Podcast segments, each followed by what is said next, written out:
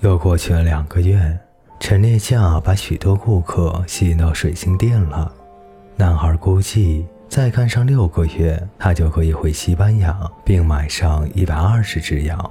用不了一年，羊的数量就能翻上一倍，而且还能跟阿拉伯人做生意，因为他已经会讲那种奇怪的语言了。这段时间，他一直没有动过乌灵和图明。因为埃及对于他来说，就像圣城买家对于水晶商人一样，早已经变成了一个遥远的梦想。男孩现在很满意自己的工作，并且无时无刻不在憧憬着凯旋塔里法的那天。切记，你永远都要清楚你要什么。萨冷王对他说过。男孩很清楚自己想要什么。并且正在为此而工作。也许他的财宝就在这块陌生的土地上。他遇到过一个骗子，但之后一分钱没花，就使他的羊群翻了一番。男孩感到非常自豪，他学到了一些很重要的东西，比如做水晶生意、不用语言的表达方式，以及发现预兆。一天下午，他在山顶上见到一个发牢骚。说爬上山顶竟然找不到一个地方喝饮料。男孩早已熟悉那预兆，便找店主谈话：“咱们卖茶给那些爬到山坡上的人来喝吧。”这里有很多人买茶。老板回答说：“我们可以把茶水盛在水晶杯里来卖，这样一来，人们不但会喜欢茶水，还愿意购买水晶杯，因为美丽最容易令人折服。”水晶店老板盯着男孩看了一会儿，什么话也没说。但是那天下午做完祷告后，关上店门之后，他和男孩在路边坐下，并邀请男孩吸水烟，就是阿拉伯人使用的那种奇怪的烟斗。你现在想得到什么？我已经跟您说过了，我要把我的羊群买回来。办这件事需要钱。店主往烟袋里加了些炭火，然后深深吸了一口。这个店铺我已经开了三十年，我会识别水晶的好坏，了解水晶的所有特性。我熟悉每块水晶大小和遮光度。如果你用水晶杯盛茶水卖，商店必然会扩大。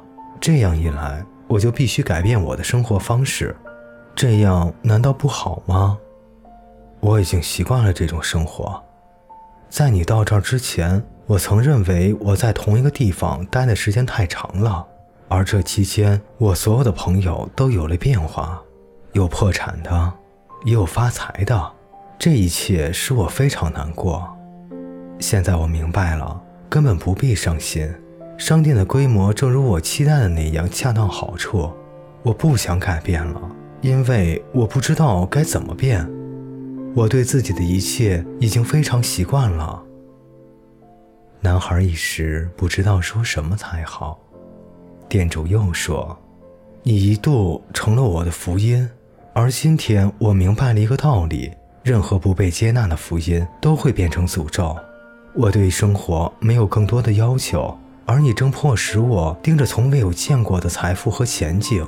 现在我知道了这些财富和前景。”也知道了，我完全有可能拥有他们，可是我的感觉却比以前更糟糕了，因为我知道自己可以拥有这一切，却不愿拥有他们。幸亏当初我没有对那卖爆米花的说什么。男孩心想。两个人又抽了一阵水烟，太阳渐渐落山。他们交谈时用的是阿拉伯语。男孩对自己的表现很满意，因为他会讲阿拉伯语了。有一段时间，他曾认为羊群能够教会他一切，但是羊群不会教他阿拉伯语。世上一定还有其他一些东西是羊群教不了的，因为他们只是一味地寻找食物和水源。男孩心里这样想着，望着沉默的水晶店老板。我认为并不是羊群在教，而是我在学。他又想，马克图布。老板终于开口说道：“什么意思？你必须生来就是阿拉伯人，才能够弄懂他的意思。”老板回答说：“大意是命中注定。”他一边熄灭水烟袋里的炭火，一边告诉男孩：“可以用水晶杯卖茶水。生活的河流是无法阻挡的。人们爬上斜坡，往往会感到疲倦，而坡顶有一家出售漂亮水晶制品的商店，备有清凉的薄荷茶。人们走进去喝茶，茶水都盛在漂亮的水晶杯子里。我妻子从来没有想过这样做。”有人突然想到，当即买了几只水晶杯，因为当晚有客人造访他的家，宾客们一定会对这些绮丽的水晶杯惊叹不已。另一个人打保票说，用水晶杯喝茶永远都是最可口的，因为水晶杯能更好地留住茶香。第三个人又说，使用水晶杯来喝茶是东方的传统，因为水晶具有魔力。没多久，消息就传开了，很多人爬到斜坡顶上来，想见识一下这家在如此国乱行业里独出心裁的商店。又有一些用水晶杯卖茶水的商店开张了，不过有一部在斜坡的顶部，生意十分冷清。不久之后，老板又雇了两名店员。他们在采购水晶制品的同时，购进了大量的茶叶，供那些追求时尚的男女来店里消费。六个月就这样过去了。